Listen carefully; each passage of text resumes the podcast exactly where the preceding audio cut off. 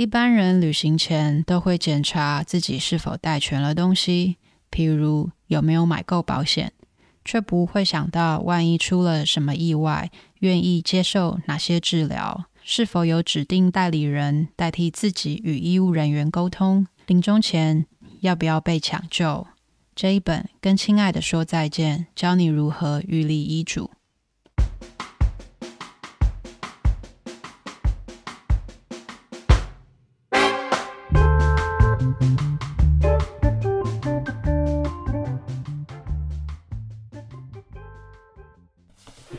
跟亲爱的说再见这本书访问了多位名人，包含圣严法师、孙越、孙大伟、单国喜主教等人。将名人们对于死亡这件事的感受和规划做出整理。此外，也和社会大众说明应该如何看待安宁照护、预立医嘱、葬礼。最后，也提供多样关于安宁缓和医疗、不实行心肺复苏术，还有医疗委任代理人等意愿书和委任书的范本。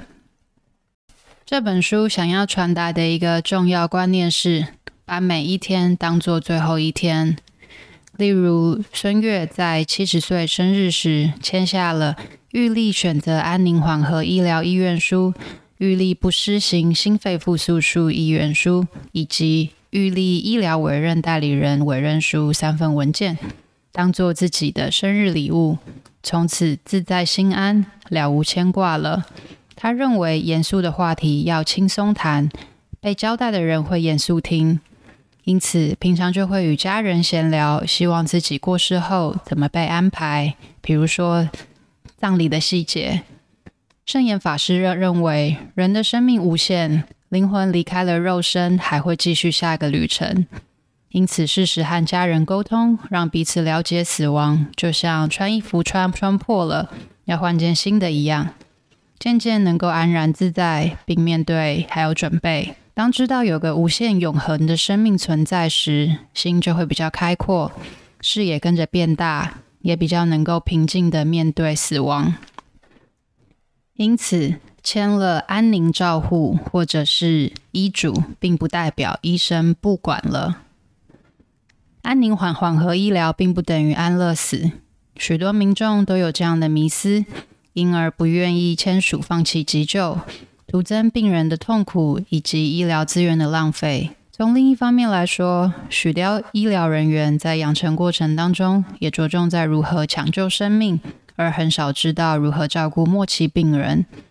幸好现在有越来越多的专家意识到这个现象，做出改进。例如，奇奇美医院柳营分院就规定，所有内科住院医师必须到安宁缓和病房接受一个月的训练。安宁缓和医疗的目标是给病人没有痛苦、舒适、有尊严的善终。例如，将癌症末期的病人施以化学治疗，让堵住的食食道肿瘤变小，就可以从嘴巴吃东西了。预立医嘱的目的是给每个人有表表达病人自主权以及意愿的机会。作者也建议大家其实可以开始准备遗嘱。好，那。这边说的遗嘱，倒不见得是财产分配，或者是想要如何被埋埋葬，而是一些关于想法、经验、教训这些事事情。那分几个类好了。第一个的话是个人观念、想法、信念、意见，再来可以去盘点过去这一生中曾做做过的重要行动，以及为何会这样子做。再来可以谈谈从生命中的重要他人，譬如父母、手足、配偶、子子女身上学到的事，以及一些过去的经验和教教训，有没有哪些感激的人或事物？最后可以写写对未来的期许。其实这是一个蛮好回顾自己过去这一生的机会，有没有遗憾、仇恨，可以趁活着的时候化解掉，说出对大大家最后的交代，是健康的行为，不留遗憾。不过，如果希望你的遗嘱具有法律效力，还是要遵从法律规定。